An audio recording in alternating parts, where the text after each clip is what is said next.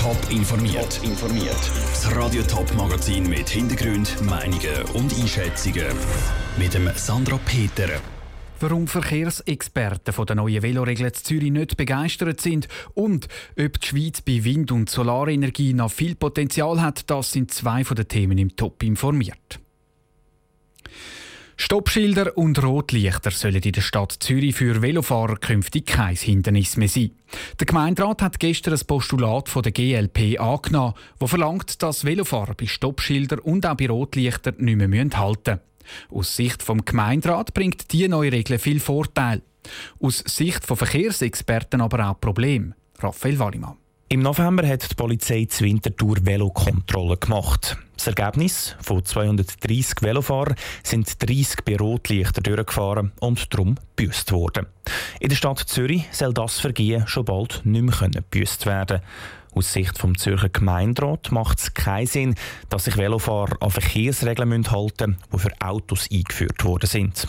Außerdem können Velofahrer schneller auf Verkehrssituationen reagieren.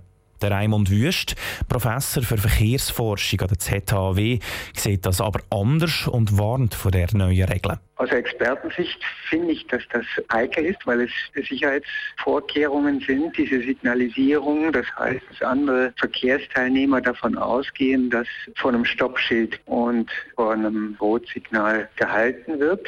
Durch das könnte es dann eben zu Unfällen kommen. Und weil in Zürich viele Auswärtige auf der Straße unterwegs sind, können sich Verkehrsteilnehmer auch gar nicht an die neuen Regeln gewöhnen, ergänzt der Raimund Wüst. Es gäbe bessere Lösungen, um den Konflikt zwischen Velo- und Autofahrern zu lösen.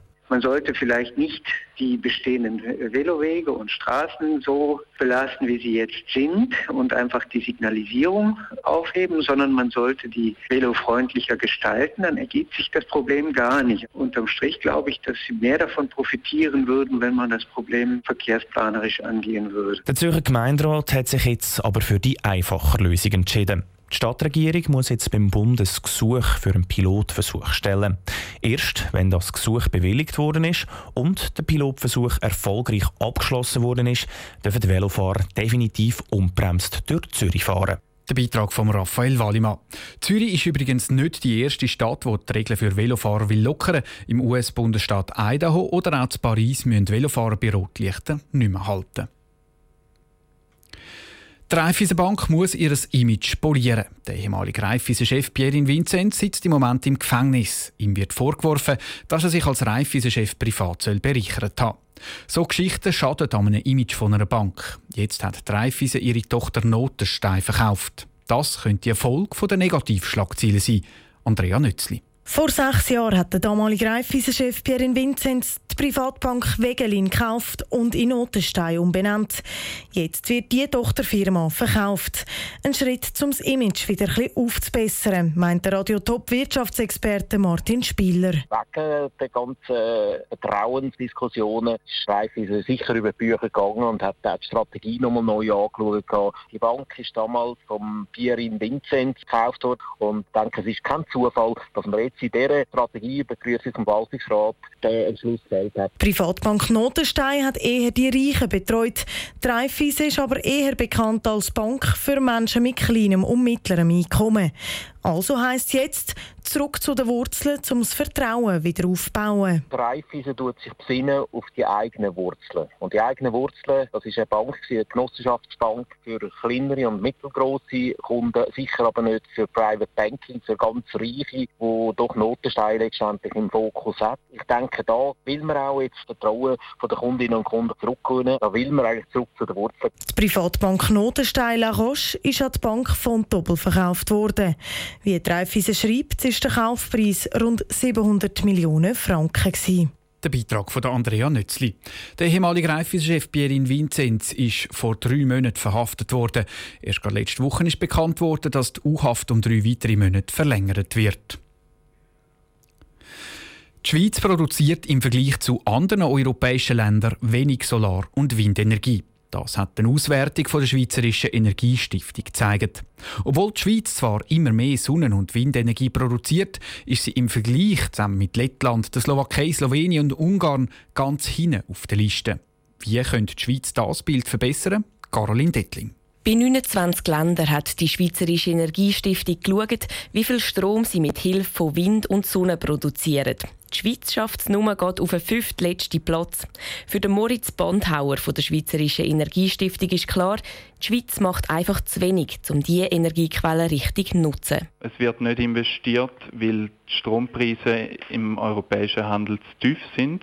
Und darum fordern wir den Bund auf, innerhalb der Schweiz äh, Förderpolitik zu erarbeiten, damit es sich lohnt, vermehrt auch in der Schweiz zu investieren, weil die Bedingungen in der Schweiz sind sehr gut für Solar- und Windstrom. Es werde aber einfach zu wenig gefördert. Falsch, sagt da schon mal der Zürcher Nationalrat Martin Bäumle von den Grünen Liberalen. Gerade wenn es um Windenergie geht, gibt es in der Schweiz eben viele Hürden. Die Schweiz ist kein eigentliches Windland, also rein von der Standort her, von den Kosten her ist die Schweiz nicht optimal. Und das Zweite ist natürlich mit unserer dichteren Siedlung, man weiss, dass eigentlich fast jedes Windprojekt wird ja wiederum von Landschaft, Umwelt und Bevölkerung massiv bekämpft. Also es ist nicht ganz einfach, Windenergie dann umzusetzen. Anders sieht es bei der Sonnenenergie aus. Dort ist das Potenzial deutlich grösser. Aber das wird jetzt auch kontinuierlich verbessert. Das vor allem auch dank der Energiestrategie 2050. Mit der hat das Volk entschieden, dass in der Schweiz keine neuen Kernkraftwerke gebaut werden und die erneuerbaren Energien wichtiger werden. Auch der CVP-Nationalrat Daniel Fessler aus dem Kanton Appenzell-Innerrhoden ist darum überzeugt, dass das die Sonnenenergie ankurbelt. Da haben wir mit der Energiestrategie den Topf, den sogenannten KEF-Zuschlag, haben wir deutlich können erhöhen mit der Energiegesetzgebung, die ein Stimmvolk angenommen hat. Und da können künftig oder können jetzt mehr Anlagen unterstützt werden. In den KEF-Topf fließt Geld, das die Schweizer Bevölkerung mit der Stromrechnung zahlt. Unterstützt werden dann eben Solaranlagen in der Schweiz. Die Gelder sind seit Anfang Jahr höher. Bis sich das aber wirklich auswirkt, dauert es laut den Politikern noch etwas länger. Top informiert, auch als Podcast. Mehr Informationen gibt es auf toponline.ch.